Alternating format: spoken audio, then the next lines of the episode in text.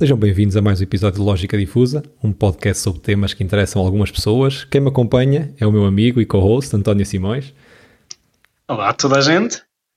E... e hoje, motivado por ele, vamos falar um pouco sobre objetivos.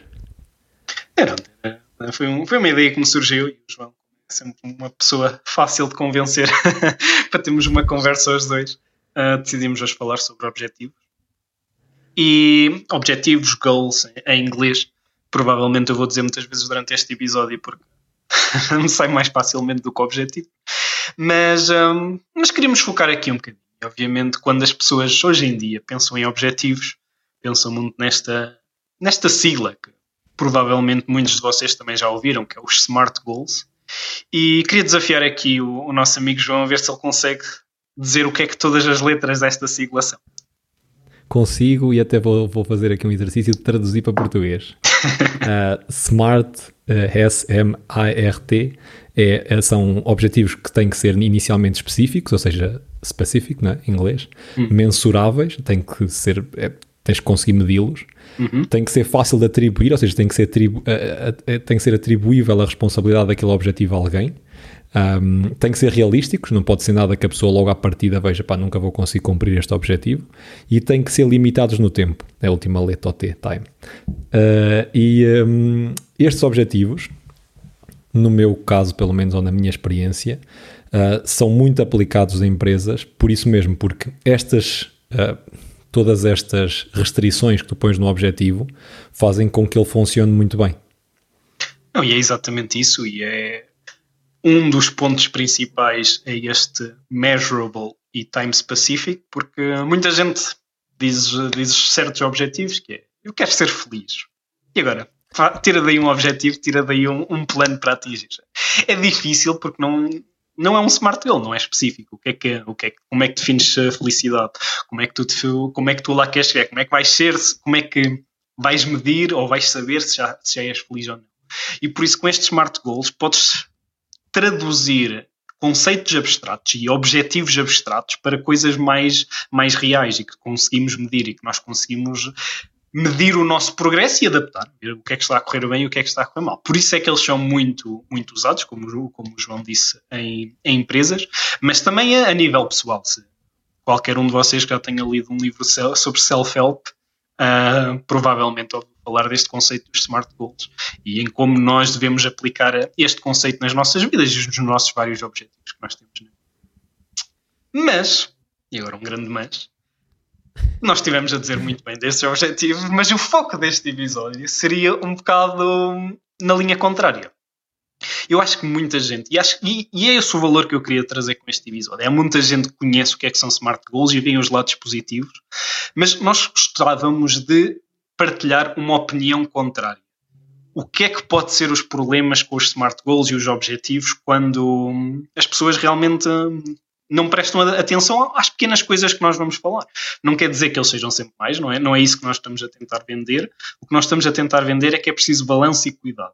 E é sobre isso que nós vamos discutir, sobre se calhar algumas partes que podem, que podem ser eh, menosprezadas ou, não, ou não, não ser prestada atenção devida e que pode levar a consequências não tão positivas com, quando se aplica estes smart goals e estes objetivos. Não sei se queres acrescentar alguma coisa, João.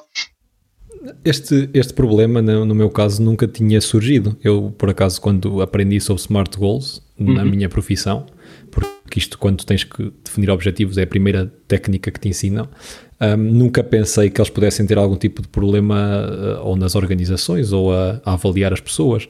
E só recentemente, até em conversa contigo, quando descobrimos um, um paper da Harvard, Harvard Business Review, é que comecei a ficar mais ciente de que hum, muitos problemas, às vezes, uh, culturais e estruturais das organizações são causadas por esta drive que, ou por, este, por esta um, forma de definir objetivos que faz com que as pessoas se foquem de forma uh, quase. Neurótica. Um, exato. De forma.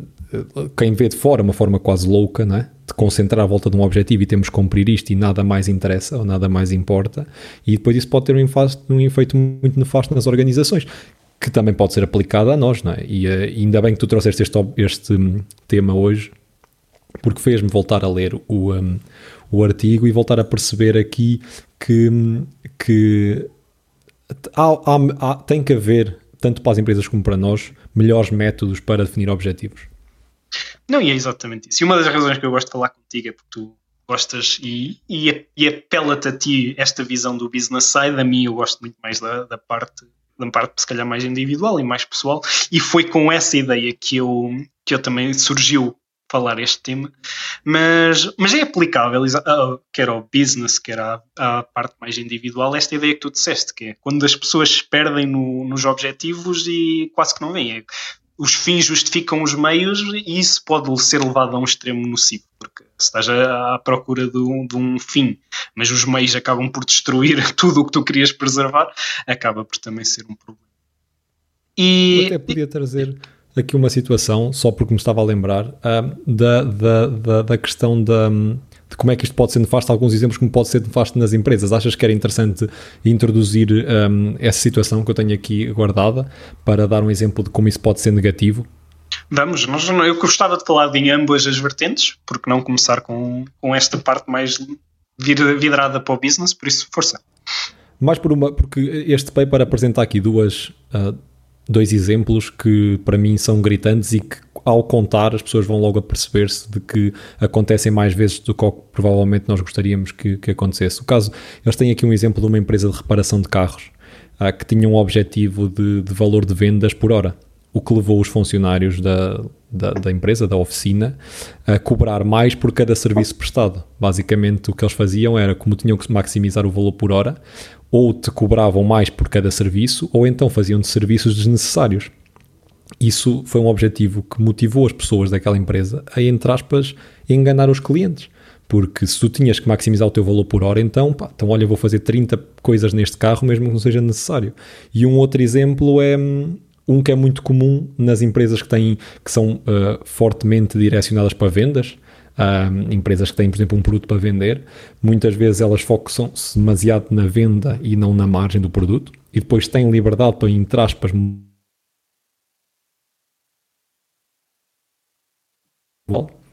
e dessa forma, o que é que elas acabam por fazer? Acabam por destruir valor para a empresa, porque acabam por praticar negócios um, que se calhar não têm margem praticamente nenhuma só para conseguirem o objetivo de vendas, uh, e ao mesmo tempo acabam quase às vezes por entrarem em, em em procedimentos não éticos, como competição hum. desleal e esse tipo de situações. E eh, isto é uma coisa que se vê muitas vezes, agora nem tanto, porque obviamente há mais regulação, mas via-se acontecer bastante, porque, como tu disseste há pouco, valia tudo. Não, e, e, e acho que estes exemplos realmente são bom, boas ilustrações de que hum, realmente a ideia de um negócio é fazer dinheiro. Por isso, maximizar o, o retorno por hora dos teus funcionários é, é de. E obviamente que traz valor um, avaliar esta métrica, se realmente és um serviço que, que os funcionários uh, produzem valor à hora e podes uh, medir este retorno, é de valor para a empresa olhar para este valor e tentar uh, aumentá-lo. Mas a questão é, quando tu te focas tão especificamente num valor abstrato, eu, eu, digo abstrato porque ele, ele quantifica alguma informação, mas não quantifica tudo. Perdes-te um bocado no, no que é que realmente interessa no teu negócio. É, ok, podes, podes simplesmente aumentar o, teu negócio roubando os clientes, no fundo era o que estavas a dizer. Se calhar não assim tão, tão direto, mas é, é subir os preços todos e, e ou, ou cobrar coisas não necessárias aos clientes. E, e realmente consegues aumentar este número, mas é aquela coisa, se calhar não é sustentável a longo prazo porque estás a danificar o core do teu negócio que é clientes satisfeitos. E vender é muito importante e é, e é, o core de qualquer negócio. Nenhum negócio consegue sair do chão sem conseguir vender aos seus clientes, mas também nenhum negócio consegue manter-se a, a enganar os clientes, porque um cliente enganado não é um cliente que retorna. E, e, e realmente é, é algo que muita gente se perde. E se vê também, né? via-se muito nesta, nesta ideia dos sales targets e quando tinhas estas, este push do management, porque soa bem, estás numa reunião de management, vamos subir os nossos profits e os nossos retornos para, aumentando as nossas vendas. E agora, vamos passar isso aos salesmen e agora faz tu de qualquer maneira possível que é conseguir atingir estes resultados. E quando é assim muito aberto e abstrato, acho que há problema.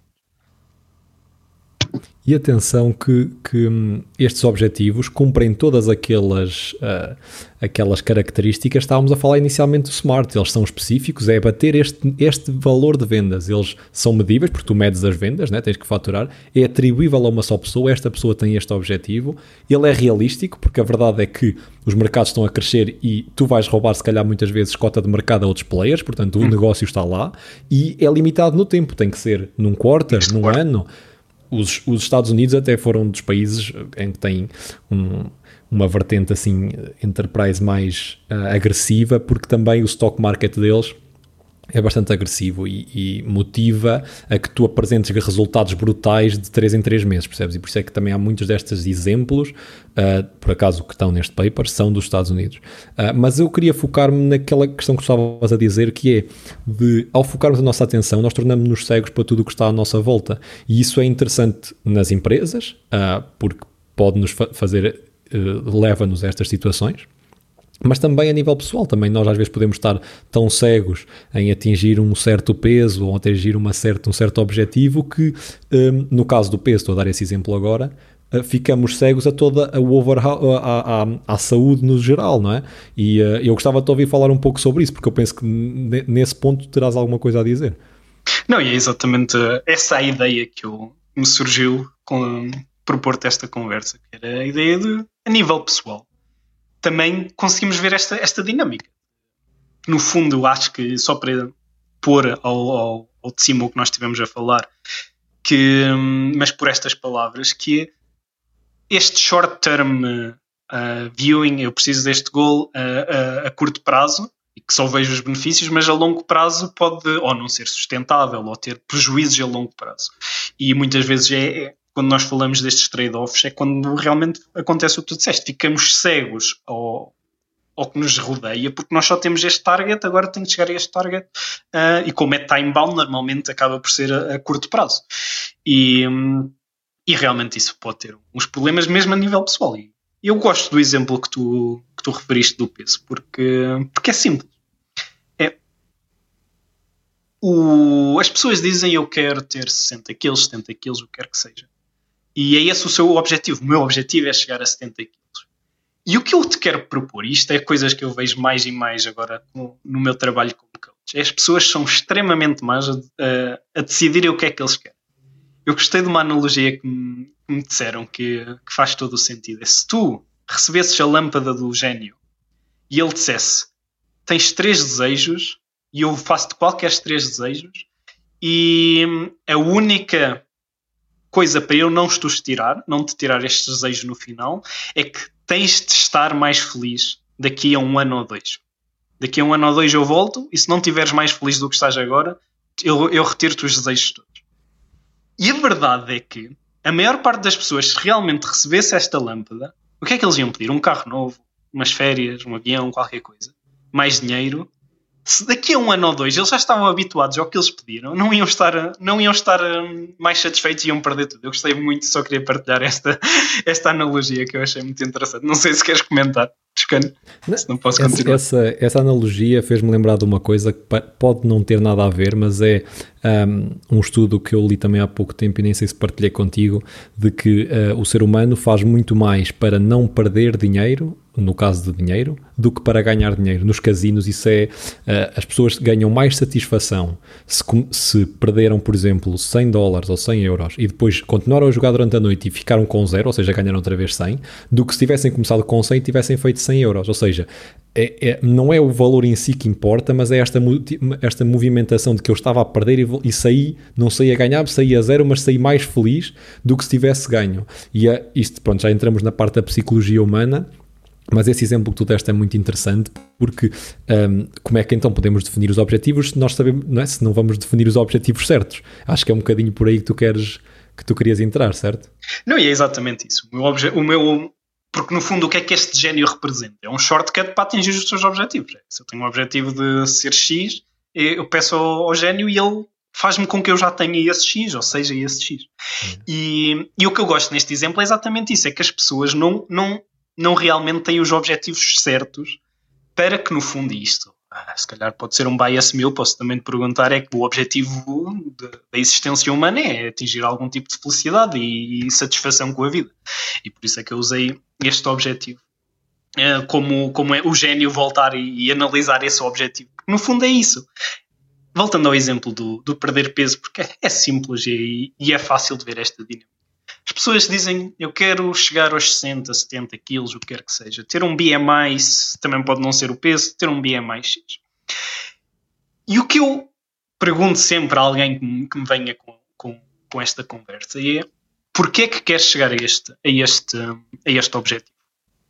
muitas vezes, ah, porque vou ter uma aparência diferente, ter um fitness diferente, vou ter mais energia, vou. E no fundo, tudo depois volta a esta ideia de vou ser mais saudável.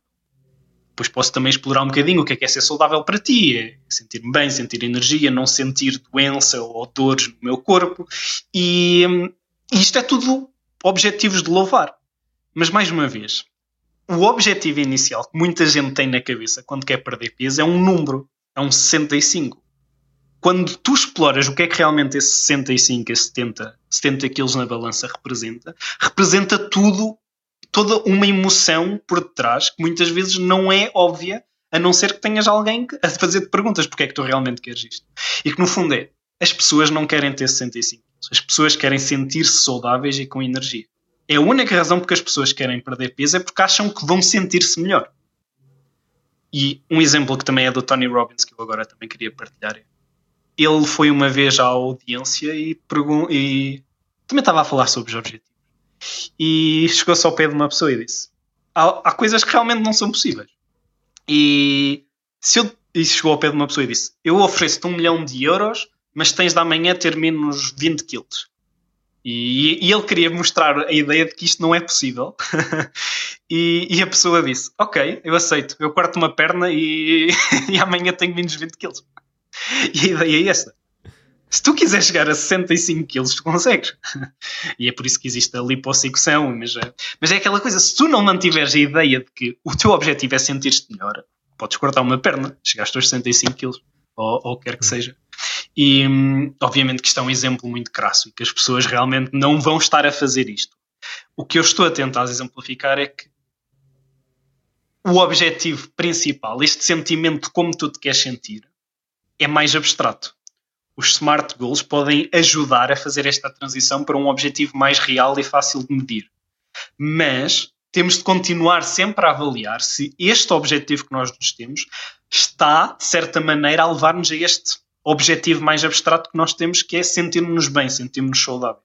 E é fazer esta reflexão de tempo a tempos, que eu não vejo as pessoas a fazerem, que acho que traz muitos problemas. Porque é aqui que as pessoas depois entram nestas dietas opá, um bocado mais extremas, sentem-se horríveis, se calhar até estão a perder peso, mas sentem-se horríveis, não é sustentável, se calhar atingem o 65, mas sentiram-se tão mal durante o tempo todo, sentiram-se tão com falta de energia, muitas vezes estas dietas são muito agressivas em termos calóricos, que não conseguem depois manter, chegam aos 65, acabam a dieta e não conseguem manter, não fizeram uma mudança de estilo de vida. E o que é que acontece? Para voltarem-se a sentir melhor, comer mais para terem mais energia, começam a comer mais, começam a sentir-se, ah, tenho 65 quilos e agora comecei a comer mais, até me sinto um bocadinho melhor. Mas como não fizeram mudanças sustentáveis, o que acontece é que voltam a subir, voltam aonde estão. E era esta a ideia que eu queria, que eu queria trazer. Não sei se gostava de ouvir os teus comentários ou o que tu achas de, deste exemplo. Estava tá, a ouvir, estava a pensar, estava a pensar nisso, sim, que realmente o problema quando uh, pá, no início, quando nós estamos né, a começar na, ou na universidade ou no nosso trabalho, uh, pá, é tudo tão novo que nunca paramos muito para pensar é, nos objetivos ou aquilo que estamos a hum. fazer se tem algum propósito ou se está a levar a algum lado. Um, e obviamente que à medida que o tempo vai, vai andando e tu vais evoluindo, vais começando a pensar, pá, tem que haver um objetivo à volta disto tudo. E uma das coisas até que este paper traz é que também diz que diz isso, diz que depois as pessoas, quando começa a haver organizações que são muito focadas em objetivos e temos que cumprir isto dentro de três meses, de um mês, a pessoa até cumpre e até uh, exteriormente sente-se satisfeita, mas no interior a pessoa sente-se mais um, despegada Vazia. do seu trabalho, sente um vazio maior, não sente um propósito tão grande, porque lá está, porque a pessoa consegue obter, consegue. Um, mas é só um número. Com, consegue, consegue cumprir os objetivos, mas não está ligado ao objetivo, não existe, essa, não existe uma motivação intrínseca por trás. E o, o que é interessante no, no ser humano é, é que, e no caso, de, voltando a virar a conversa um bocadinho aqui para o, para o mundo das empresas e dos negócios e como é que elas um, estabelecem objetivos, é o caso do problema do, dos táxis em Nova York, que é um problema que eu conversei já contigo sobre ele e, e, recentemente escreveram também papers exatamente sobre o mesmo problema com os, com os Ubers. E o problema prende-se com o facto de que uh, tu encontrares um táxi em Nova York uh, em dias de chuva é bastante difícil. E uh, tu poderias começar a pensar que o desafio seria porque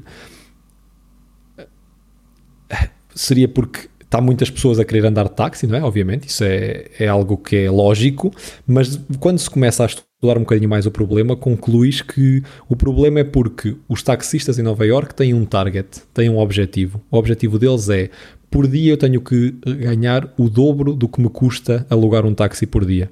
E obviamente que num dia de chuva eu tenho muito mais trabalho, então consigo cumprir esse target mais rápido.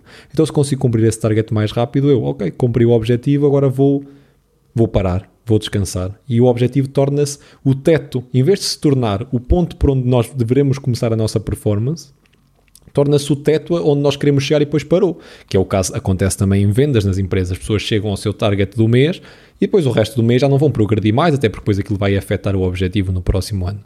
E no caso dos táxis em Nova York, e que agora existe também o mesmo problema com os Ubers, uh, é que a partir do momento em que as pessoas chegam ao tal valor que estão a contar, que é o objetivo delas, então não têm incentivo nenhum para continuar. Quando na verdade as pessoas deveriam pensar ao contrário: é nos dias em que não têm trabalho, então nesses dias não deveriam trabalhar muito mais horas porque não vão conseguir o valor, mas nos dias em que têm trabalho, então deveriam trabalhar o dobro para conseguir esse valor. E é foi este exemplo que me tornou. Um, que me comece, eu comecei a ganhar um interesse crescente por este tema por causa disto. Porque realmente pensei assim: foi realmente nós prendemos-nos ao objetivo, o objetivo é o nosso teto, está tabelado, chegamos lá, paramos, mas desse devia ser o nosso começo. E no dia a dia, uh, isto não é tão óbvio, mas neste exemplo claro dos táxis é tão óbvio porque pensas, pá, porque é que as pessoas então nesses dias têm mais trabalho, trabalham muito mais horas e nos outros dias não trabalham? É fácil para nós porque estamos a ver de fora, mas se eu tivesse a ver o meu valor, o meu, o meu objetivo, ainda por cima no Uber e na, noutras aplicações um, de, de, de, basicamente de ride sharing, ou de, nem é bem ride sharing, aquilo tem outro nome, em que tu consegues ver o valor que estás a fazer ao momento ainda mais ligado estás àquele valor, não é? Uh, e isto é um, um, exercício interessantíssimo. Eu não sei se tu também achas isto interessante um, e também gostava que comentasse um pouco sobre, sobre este problema. Não, eu, eu gosto bastante deste exemplo, como, como tu disseste, nós já falámos antes, deste exemplo dos taxistas. E eu gosto porque ele é, ao mesmo tempo, um exemplo de empresas e um exemplo pessoal.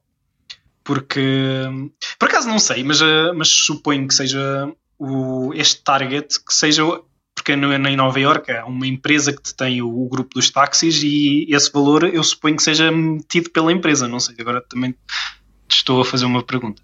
Pelo que eu entendo, aquilo é uma espécie de uma licença e depois tu deves ter uma organização que, eh, que dá as licenças ou atribui as licenças e depois tem um valor, pelo que eu entendo, okay. um, essa licença. Ok, mas, eh, mas é interessante porque sim, põe este target que é para, para incentivar também as pessoas realmente a a atingir esse target, mas também depois tens a parte individual de, do ser humano, do taxista. E eu acho extremamente interessante porque hum, vejo aqui duas motivações diferentes. A motivação da empresa é que realmente atinjam este target e que seria então fazer mais dinheiro, o que também seria por parte uh, o interesse do taxista. Mas o taxista, o que aqui ele está a fazer, o seu maior interesse é o tempo. Porque em dias em que ele chega ao target mais, mais depressa, em vez de querer continuar a fazer dinheiro, ele prefere fazer a pausa e realmente uh, ter esse tempo livre. Mas nos dias em que ele está não, o tempo está bom e não tem tanto negócio, não consegue atingir o target tão depressa e ele realmente está a dar mais tempo para conseguir atingir o target. A moeda do taxista aqui é o tempo. Ele se consegue chegar àquele valor monetário tem tempo livre, se não consegue chegar àquele valor monetário tão depressa, não tem tanto tempo livre. E acho que é interessante porque, hum, porque revela algo em como estes taxistas veem o trabalho. Eles veem o trabalho, como muitos de nós, uma atividade para atingir um, um valor de dinheiro que para nós é o salário, para eles se calhar é um bocadinho mais mutável. E eu acho isto interessante, porque é como tu disseste, se o, a única razão por que estes taxistas trabalham é porque precisam de, de um certo valor para sobreviver. Mas faria muito mais sentido se em vez de olhassem para o trabalho como como é que eu posso fazer o mínimo hoje para conseguir eh, atingir o meu objetivo e conseguir o meu salário, se tivesse uma visão mais holística e um bocadinho mais high picture, é se, se eu hoje, num dia de chuva, trabalhar bem o dia todo, provavelmente consigo não trabalhar dois ou três dias esta semana. E, e com essa visão conseguiam ver que se calhar conseguiam reter mais tempo livre uh, noutras alturas. Mas quando, quando se começa aqui a trabalhar com variáveis diferentes e tudo é um bocado abstrato ou não é completamente focado, é, o taxista quer tempo, mas está a trabalhar com valores monetários. Por isso, o que ele quer, que é o tempo, não é o objetivo que eu vejo nele. E obviamente que teria de falar com o taxista para conseguir realmente saber se é como eles vêm, mas eu vejo nas ações do taxista que tu descreveste, o objetivo dele é tempo livre, não é atingir um valor monetário. O valor monetário é aquele target para ele conseguir ter esse tempo. Mas, como os valores e os objetivos com que ele trabalha é tudo valores monetários, ele às vezes esquece o que ele quer é o tempo livre, o que faz com que tome mais decisões em relação a como conseguir obter esse tempo livre. Exato. É, a questão, a questão aqui que me surpreende mais a mim é mesmo esta questão de que nós, ao lermos e ao estarmos de fora, um, compreendemos que se calhar não é a melhor forma de agir e que se calhar devias ter um time frame ou, ou um, espaço, desculpa, um espaço de tempo que uh, te permitisse, por exemplo, ser uma semana ou um mês, que te permitisse realmente ver as coisas dessa forma, que é, olha, eu ao dia as coisas oscilam, mas eu ao mês estou a cumprir o meu target, estou a 20 ou 30% do mês e estou a 20 ou 30% do meu target, ok? Ou seja, faria sentido ver dessa forma, porque aí já não estavas tão preso àquela variação do dia. Mas o caminho, o que me faz pensar eh, neste assunto e achá-lo tão hum, interessante é que que coisas é que eu na minha vida, quando, uh, quando estabeleço objetivos para mim ou para os outros, também estou a ficar enviesado ou também estou uh, a não conseguir ver a situação porque estou embrenhado no objetivo, que é o, neste caso, a ver, este caso é fácil para nós discutirmos e vermos, agora que já passou e que está escrito e que está documentado, mas todos os dias há pessoas a conduzirem táxis e há pessoas a conduzirem Ubers e outros tipos de serviços do género que não pensam nesta situação e que provavelmente até podem ter conhecimento dela, até não digo que não tenham. E é, é um bocado deste bias, estás a ver, que, que eu acho que é interessante nós também tocarmos um pouco e até passando se calhar agora um pouco para os objetivos pessoais, se tu puderes dar mais alguns exemplos em que encaixa realmente este, este, esta, em que estavas a dizer há pouco o tunnel vision, não é? Em que uhum. nós nos focamos só no objetivo, que era aquilo que também já estavas a falar há pouco, mas como é que nós também podemos evitar isto? Uh, tu consegues propor aqui algumas soluções? Gostava de propor mais um exemplo e acho que vai ser muito, muito perto de ti, porque é, é um exemplo de alguém que, que tu admiras muito, que é o Tim Ferriss. E uma coisa que o tornou famoso foi o 4-Hour Work Week, as 4 horas semanais, 4 horas de trabalho. Um, e porquê que, porquê que houve uma mudança tão grande trazida por este livro? E eu acho que foi esta ideia de que muita gente trabalha e as pessoas trabalham porque querem, querem ter um salário, querem ter uma estabilidade, mas muitas vezes depois entram neste ciclo, trabalham e trabalham, e, e a certa altura põe esta ideia de que estou a trabalhar para a reforma para na reforma poder aproveitar a vida. E depois começam a ter este objetivo opá, que é um bocado incutido em nós socialmente. E o que ele fez muito, muito bem com este livro foi desafiar as pessoas a perguntar porquê é que tu realmente queres o dinheiro? que é que tu realmente queres fazer depois com esse dinheiro mais tarde? E muitas vezes depois as pessoas falavam, opa, queria tirar umas férias, queria viajar, queria tirar uh, três meses na Argentina, como ele fez, ou, ou, ou mais. E o que ele desafiou foi as pessoas a realmente porquê que não te focas nesse objetivo em vez de focares no objetivo agora, que é fazer dinheiro, para no final focares no objetivo que realmente terias, que seria aproveitar a vida, fazer um, um uh, viajar mais. E ele introduziu esta ideia do lifestyle design e de fazer destas mini férias, mini, mini reformas. E é outra maneira em que eu vejo isto a aparecer muito. É porquê que o que nós queremos no fundo é a reforma. Nós trabalhamos 40 anos até aos 65, Mas o que nós queremos é a reforma, que é quando a sociedade diz que tu podes aproveitar a vida. Mas foca-te em como conseguires aproveitar a vida e teres esta experiência de reformada em que não tens de estar a preocupar com o dinheiro e podes estar a, estar, estar a, a, a desfrutar da tua vida. Não estou a dizer que consegues fazer isso o tempo inteiro, mas como ele diz, tirares três meses em que consegues desfrutar da, do teu, da, da, tua situação e não tens de preocupar com o dinheiro, porque já, já conseguiste planear isso tudo. E e foca-te realmente no que tu queres fazer. Não te foques no dinheiro, nesta coisa abstrata. Obviamente todos nós queremos dinheiro, mas aquela eu consigo fazer exatamente a mesma pergunta. Porquê é que tu queres mais dinheiro? Muita gente diz eu quero mais liberdade. Eu quero ter a liberdade de poder fazer o que eu quero, tirar umas férias e viajar. Mas como é que teres um trabalho de 40 horas por semana, ou se estiveres a trabalhar, por exemplo, na banca, uh, muitas vezes em Wall Street, que é onde ganhas mais dinheiro, mas também trabalhas 80, 100 horas por semana? Se calhar isso está-te a pôr mais longe. Ok, eu quero mais dinheiro porque quero mais liberdade. Vou tentar fazer o máximo de dinheiro possível. Mas não, porque isso vai trazer-te menos liberdade porque tens de trabalhar mais. E eu não estou a dizer que, que há aqui uma resposta certa. E tu perguntaste-me de, de como resolver esta situação, não é fácil. A única coisa que é importante é realmente a nós, porque isto é um balanço e, e depende de cada pessoa. O importante é conseguirmos ser olhar para a situação como ela é e olhar para ela o que é que eu realmente quero retirar daqui. O que é que isto me vai trazer? Quer seja dinheiro, quer seja um certo número na balança, quer seja. Muitas vezes eh, eu quero ter uma relação, quero ter uma relação íntima, quero arranjar um namorado, uma, uma namorada, uma mulher, um marido. Porquê que queres isso? O que é que realmente essa relação te vai trazer? Há muita gente que está numa relação e divorcia-se porque não, não está a resultar. Mas provavelmente há dois ou três anos atrás tudo o que eles queriam na vida era uma relação. É importante saber o que é que eu quero da relação, o que é que eu quero do dinheiro, o que é que ele me vai trazer. E, e uma das ideias que eu tinha aqui nas minhas notas, que, que também só queria trazer agora, é que os teus objetivos e um smart goal é impossível ser o que tu queres. Porque o smart goal é específico, measurable, attributable e estes padrões todos. O que tu queres na tua vida muita gente, isto não fui eu que inventei, mas muita gente, eh, psicólogos e, e, e, e self-help também, dizem-te que o que tu queres são sentimentos. Tu queres sentir-te de uma maneira diferente. Tu queres sentir-te de uma certa maneira na tua vida. Por isso, todos os teus objetivos, todos os teus smart goals são as tuas estratégias para conseguires atingir este objetivo de sentir-te de uma certa maneira, sentir mais liberdade, sentir-te mais energético, sentir-te mais amado, sentir mais amor na tua vida. Isso é o que tu queres. Tudo o resto, todos os teus objetivos na maneira como a sociedade vê, são as tuas estratégias para chegar lá. Mas não te foques tanto na estratégia que perdes a, guerra. É aquela ideia. Focas tanto na batalha que perdes a guerra. E é este o, o sinal de, de alerta que eu queria deixar. Porque o que tu queres é sempre. Não, podes dizer eu quero um milhão de euros e quero ganhar a lotaria. Não, tu, o que tu queres é o sentimento de falta de preocupação, o sentimento de liberdade de poderes fazer o que tu queres. Isso é o que tu queres. Não, ninguém quer um papel verde com, com uma cara de alguém importante. O que as pessoas querem é o que, que acham que esse papel verde com a cara de alguém importante lhes vai conseguir comprar. E é importante pensar nestes termos.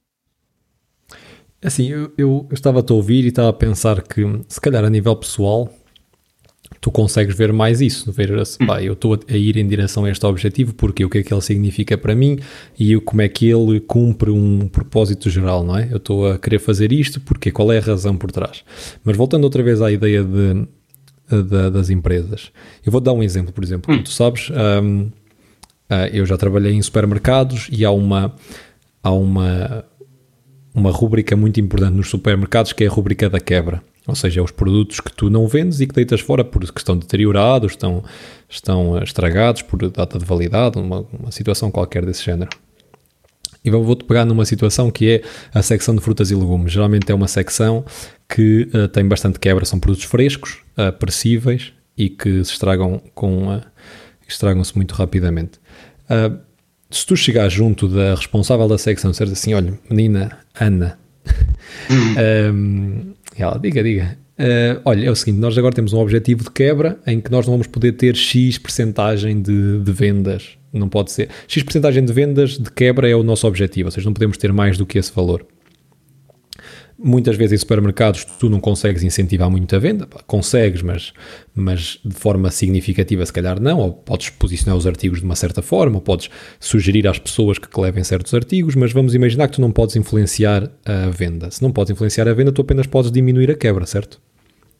E sendo assim, um, sendo assim, o que é que tu vais se calhar eu, eu posso te motivar a que tu mantenhas produtos perecíveis que não estão na melhor qualidade o maior tempo possível em exposição para tu os tentares vender e não os deitares fora. Ou seja, eu por um, por um lado estou a motivar que os objetivos do negócio, que é uh, aumentar as vendas e a margem, porque obviamente que a quebra vai te diluir na margem, ou seja, aumentar as vendas e a margem, uh, ao mesmo tempo estou a, estou a denegrir a qualidade do serviço. Ou seja, como é que então, eu posso olhar para isto de uma forma global. Como é que eu posso dizer assim, olha, nós temos que maximizar as vendas e temos que maximizar, por exemplo, temos que minimizar a quebra, mas temos que manter um certo standard de qualidade de serviço. Ou seja, isto é um problema clássico. Uh, obviamente que a forma como eu faço isso ou como outras pessoas fazem isso quando estão a trabalhar é que fazem uma, monitorizam, não é? Monitorizam o estado da, da, da qualidade da secção, das várias secções. Isso é um trabalho de gestão, pronto. Mas uh, tu só comunicares o objetivo, vais ter este efeito. Porque a pessoa vai olhar para o objetivo, vai voltar a, a pôr as palas, como estávamos a falar há pouco, vai se focar apenas nisso e só nisso, e provavelmente até vai ter bastante sucesso, porque depois quem vê de fora e foca-se no sucesso, quem olhar para isto num Excel diz assim: que serviço espetacular que aquele. Vamos todos copiar ali... esta loja. E depois este todas as lojas têm fruta podre. Não, não oh, fruta e legumes podres não, mas se calhar não é a qualidade que tu querias, não é? E, isto é um, é um exemplo claro, e eu gostava de te ouvir falar um pouco deste exemplo. Uh, como é que tu propunhas olhar para a coisa assim, então, de um bird eye view e olhar para a coisa de uma forma holística e de qualidade? Não, obviamente que isto não é fácil, e a única maneira que. Porquê é que o gestor se importa com, com ter esta supervisionização? E obviamente que o gestor é quem transmitiu o gol mas também depois é o que vai avaliar se o gol está a ir de uma maneira certa, se não está a degrenir o serviço, se não está, se não está a haver aqui um trade-off que não é aceitável. E a ideia é esta, porque é que o gestor sabe esse trade-off? Porque o gestor tem a ideia de se calhar esta visão mais holística de, do que é que realmente é importante. Que se calhar uh, depois o, a pessoa neste caso nos produtos, eh, não se preocupa tanto com, com, com esta visão mais holística porque é fora das suas competências, vamos dizer. Que é o que muita gente acontece. Eu não trabalhei tanto como tu neste ambiente de, empresas, mas por outro lado vejo na, cultura não só portuguesa, mas também noutros lados, esta ideia de desde que as minhas mãos estejam lavadas e não seja a minha responsabilidade, pode tudo estar a arder a minha volta. não, não há esta responsabilização de, desta visão geral. E que, que acho que é o que aqui falta. Porque é que as pessoas estão dispostas a, a fazer este trade-off? Porque eles têm esta responsabilidade. Foi-me dada a responsabilidade de reduzir a quebra. Não me foi, dar a, não me foi dada a responsabilidade de manter o serviço. Um, essa responsabilidade é abstrata, não, não, foi, não foi clara. E que mais uma vez é, deram-me um smart goal, não me deram o objetivo por trás, que é sermos o melhor, se temos uma, as melhores margens, enquanto oferecemos um bom serviço, de certeza que é, que é o que não há, não posso dizer não há, porque isso é, uma, é muito agressivo, mas a maior parte das decisões tomadas em management, que são estas, se calhar, assim, mais reduzir quebras, aumentar, aumentar lucros enquanto se reduz quebras, não são tomadas com a ideia de que vamos ter estes trade-offs. Mas se calhar estes trade-offs não são, não são claros, por isso não são comunicados à medida que depois estas decisões vão ser transmitidas abaixo da cadeia de management e que vai descendo. Depois só, vão com, só, só são comunicados os objetivos, não são comunicados trade-offs não aceitáveis, o que depois faz com que eles se dilutem. E que hum, é disto que eu vejo da minha, da minha visão mais pessoal. Obviamente não tenho tanta experiência como tu na, na, no ambiente de empresas, mas seria isto que eu vejo desta situação. Porque eh, se fores ler, eh, por exemplo, no caso de autores americanos que são pessoas que são reconhecidas como sendo grandes pensadores de gestão, por exemplo, Peter Drucker tem um livro que chama-se Effective Executive, e ele diz que aquilo que não é medido não é gerido. E lá está, tu quando colocas objetivos, quando tu começas a medir certos, certos indicadores, então depois as pessoas vão tender a maximizar aqueles indicadores e não olhar no, à volta, ou seja, depois também parte muito do trabalho da gestão ao prescrever, entre aspas, estes objetivos, uh, prescrevê-los com atenção e uh, colocar regras à volta para que as coisas não, não, não caiam nesta, nesta, nesta armadilha que é que nós estávamos a falar agora, que é de tu te focar só nisso e não vês mais nada. E no caso das empresas, é, se calhar até se torna mais fácil do que no caso pessoal, porque tu tens alguém a gerir a situação Sim. e que tem todo o interesse, para além de cumprir os objetivos, manter ou uma cultura da empresa ou um nível de serviço geral eh, aceitável e bom e, e, se calhar até melhor a cada três meses ou cada mês ou cada período que, que se delimite. Mas no caso pessoal, em que tu não tens um, ninguém para fazer essa, essa auditoria, entre aspas, como é que tu fazes? Eu só queria tocar antes num, num, ponto que tu falaste, que é nesta ideia de que o que não é medido não. Como, como é que tu disseste? Não é gerido. Não é gerido. Não é medido, não é gerido. Eu acho que isso é uma ideia muito popular, mas também acho que é uma ideia problemática. Porque isso é verdade, porque é como eu disse, eu foi-me dado esta métrica das quebras. Isso é medido, eu sei se estou a atingir ou não. O serviço, a qualidade de serviço não está a ser medido, não sei se o que é que lhe está a acontecer, não me vou preocupar. Mas o problema é que isso também é, é tentar quantificar tudo e há coisas que não são quantificáveis. E esta ideia da cultura, eu acho que é o que tocaste num ponto importante. Porquê que o Starbucks hum, faz mais dinheiro com uma loja de café normal? Pá, tem toda esta cultura e tem todo este este ah, tema e tópico e, e, e, cria esta brand. Mas como é que tu comunicas a um empregado hum, a visão que ele tem, de, ou os objetivos que ele tem de cumprir.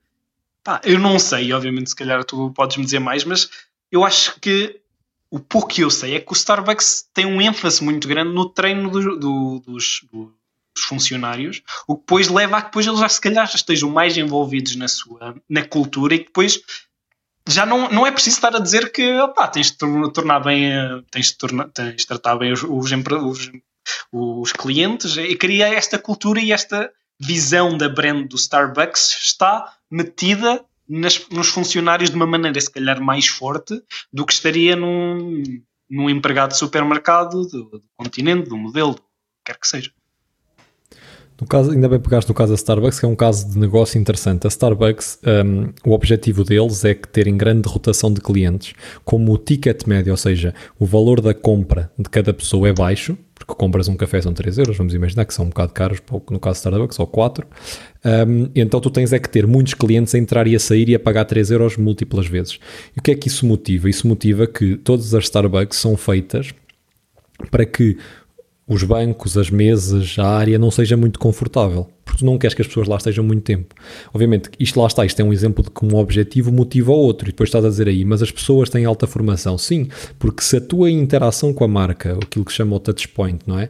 Seja o empregado, todos os pormenores dessa pequena interação. Tu queres que as pessoas passem lá pouco tempo, então a pequena interação vai ser com aquela pessoa. Então tu queres que essa interação tenha tenha algo mágico, como escrever o teu nome no, no, copo, a forma como te servem, se o copo está quente, metem-te uma coisinha de cartão para que tu não sintas esse calor. Há pequenos pormenores nesta interação uh, que só provam o que nós temos vindo a falar, que é se então nós temos que maximizar um certo objetivo e, e diminuir ou minimizar o outro, então temos que se calhar colocar mais pontos positivos neste que vamos maximizar, não é? Ou seja, aí é, é um exemplo de uma visão geral do negócio, que é nós temos estes objetivos, mas pá, mas como é que nós vamos então causar com que a experiência de ir comprar seja satisfatória? Não é um, é um objetivo qualitativo e não quantitativo. Exatamente, era aí que eu também queria chegar, é porque muitas vezes os objetivos importantes não são fáceis de medir satisfação do cliente. Opa, podes estar a fazer um inquérito uh, sempre que as pessoas estás, podes também estar, a ver a rodagem e, a, e, as vezes que as pessoas voltam, mas como é que vais treinar um, um, um empregado uh, a ser excelente uh, nesta ideia de, de, satisfação de cliente? conduzir-se, conduzir com uma maneira como ele interage com o cliente, de maneira a, a maximizar a satisfação. Obviamente que eles têm treino e têm, como tu disseste, estas pequenas coisas, escrever no cartão, escrever o nome, o cartão quando está quente, mas isto são estratégias que obviamente que são úteis, mas se incutires nas pessoas esta ideia de que o importante é a satisfação do cliente, se o cliente tem um problema que não é da tua dinâmica, é, isto também se vê se calhar na, na, no, no, hotel e na, na, na, indústria da hotelaria. Se fores a um hostel barato, as pessoas se calhar não são tão amigáveis e é. E é, e é pá, tens um problema, pá, não sei se resolve. Mas se fores a um, hotel que se calhar se preze mais um com a sua imagem, pá, de certeza que há pessoas que vão a hotéis que têm problemas que, que, as pessoas não foram treinadas para resolver ou que nunca aconteceu antes, mas que se tiveres esta ideia de que a satisfação do cliente é que é importante, arranjas uma maneira de resolver. E é isto. Opa, se calhar não estava na tua responsabilidade. Não há métricas para avaliar se este esforço que vais fazer extra é, é, vai, vai aparecer no teu, no, na tua work review ou não. Mas está na, na cultura da empresa que foi incutida no, nos clientes, no, nos, no, nos trabalhadores, que faz com que depois eles tenham este, este target. Não é algo que tu consigas medir, não é algo que tu consigas facilmente gerir e transmitir a um funcionário, mas se lhe puseres estes valores abstratos e holísticos do que é que tu queres, satisfação do cliente, não é fácil de, de realmente saber, mas na verdade é nós sabemos. É? se nós sabemos como é que estávamos a ser tratados se estivéssemos na situação do cliente e se tivermos isso como guiding point, acho que vamos tomar decisões certas.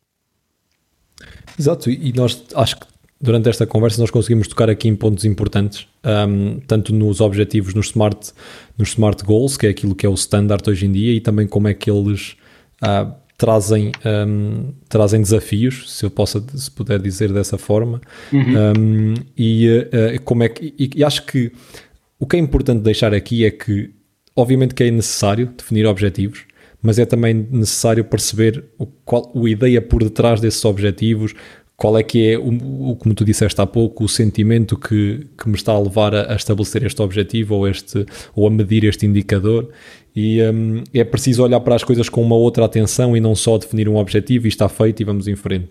Um, e acho que nós, durante esta conversa, tocamos muito nesse, nesse assunto. Eu queria te perguntar apenas, é a nível de recursos, nós temos perguntado sempre, temos deixado sempre esta nota no fim dos podcasts, falaste do For Hour Work Week, que é o 4 horas por semana, que eu uh, gosto bastante e vou deixar nas notas.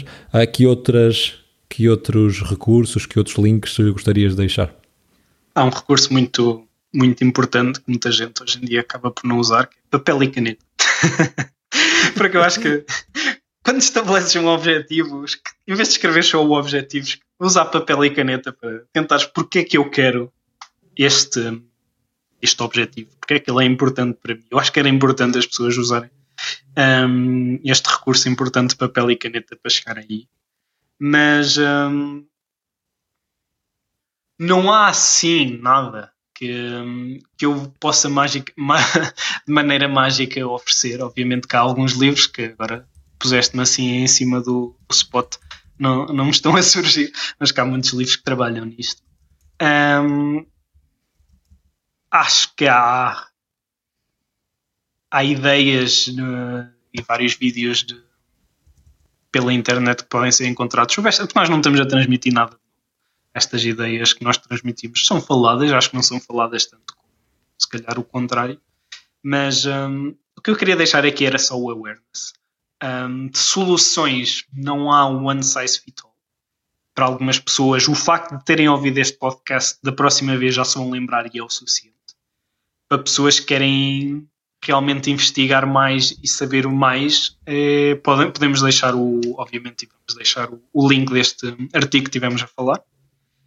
E um, outra coisa, obviamente que ainda tenho que treinar no meu sales speech, mas eu sou, eu sou coach para, para as pessoas que se calhar não nos ouviram desde o início e acho que coaching é algo que pode muito ajudar neste, com isto. Que depende de cada um, para ver se é certo para eles ou não, mas eh, não é fácil nós passarmos esta barreira de eu quero X e continuarmos a perguntar porquê, o que é que realmente isso te vai trazer. Não é fácil fazermos sozinho, porque às vezes parece ridículo. eu quero dinheiro. Porquê? porque quero ir de férias. Obviamente. Uh, mas porquê é que queres ir de férias? Porque pá, se calhar não quer estar tão estressado com o trabalho de sempre. E este, termos alguém com quem que seja treinado para, para nos conseguir passar por esse processo ajuda. E eu posso deixar, um, deixar essa recomendação para quem tiver as possibilidades e estiver interessado de trabalhar com um psicólogo, com um coach, que, um, não é só para pessoas que realmente têm problemas, é para pessoas que realmente querem conhecer-se melhor. Acho que é, que é o grande objetivo aqui e a grande deixa que deste episódio é conhece-te melhor para conseguires estabelecer objetivos mais certos.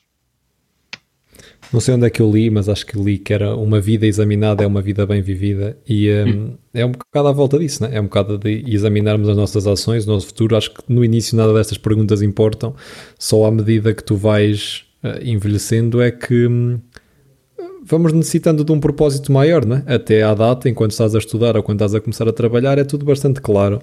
E depois, obviamente, que vais, vais começando a precisar de examinar mais as tuas ações, as tuas motivações, e uh, ainda bem que tu deixaste também esse esse, esse, um, esses tópicos e, e, o papel e a caneta. Só queria acrescentar uma coisa que é. Uh, parece engraçado, mas eu por acaso tenho lido alguma coisa. Há pouco estava a ler uma biografia e já não me lembro quem é que era a pessoa, mas era de vários atletas. E a maior parte dos atletas tem muito este exercício de fazer aquilo que são os logos, estás a ver? De exercício. Ou seja, apontar hoje de que é que nós treinamos, hoje o que é que nós comemos, hoje o que é que nós pensamos. E uh, isso é, é, é, muito importante no caso da, de uma atividade física ou de um desporto, porque é a única forma que tu tens de uh, acompanhar a tua progressão, não é? Uh, porque se tu estás pior nos teus lances, basquetebol, por exemplo, então convém que nos próximos logos dos próximos 30 dias um dos treinos seja, seja esse hábito, o hábito de então treinar os lançamentos. E é algo que nós, obviamente, no dia a dia não fazemos, ou, ou se calhar raramente muita gente, pouca gente faz. Uh, isso, mas que eu próprio gostava de estabelecer mais essa prática, porque acho que é uma prática em que tu, ao dia, acompanhas não o objetivo, mas a prática. E a prática é aquilo que depois separa o, o, um, o objetivo do sistema, entre aspas, não é? E uh, eu queria deixar apenas também esse comentário. Eu sei que estava aqui a introduzir quase um novo tema, e já podemos falar no futuro. Podemos falar no futuro. É, que é este tema de, da prática e do hábito, e, um, mas queria, queria, deixar, queria deixar as pessoas com, este, com esta nota e uh, agradecer por nos ouvirem e dar-te a palavra para tu terminares. Um, okay. E obrigado. Obrigado, João. E mais uma vez, isto foi um, um episódio que surgiu, uma conversa entre nós, em que um, o João viu este artigo e que viu a perspectiva e a aplicabilidade destas ideias nos negócios, eu vejo esta aplicabilidade pelo meu trabalho e pelas conversas que também tenho com pessoas, vejo esta aplicabilidade um, eh, no nível mais individual e queríamos trazer estas ideias, queríamos transmiti-las, porque achamos que são importantes e, no e esse é o tema do nosso, do nosso podcast, ou, ou a proposta de valor que nós fazemos é termos conversas sobre temas interessantes, que algumas pessoas acham interessantes. e, e, e, queremos oferecer esse valor a essas pessoas. Eu acho que tem valor esta ideia e espero que quem nos tenha ouvido tenha tirado algum desse valor. Não, não há uma maneira certa de olhar para esta situação, mas após a reflexão podemos ver o que, é que, o que é que realmente ressoou connosco, o que é que nos fez sentido e o que é que não nos fez tanto e focamos no que nos fez sentido. E é o que eu desejo para as pessoas que nos ouviram e também só queria agora uh, fechar agradecendo a todos os ouvintes, agradecer ao João por maturar mais um dia e e voltamos num, num dia próximo, de certeza. Exatamente, exatamente. Olha, obrigado a todos por nos ouvirem e um abraço para ti mais uma vez. Vamos. Abraço.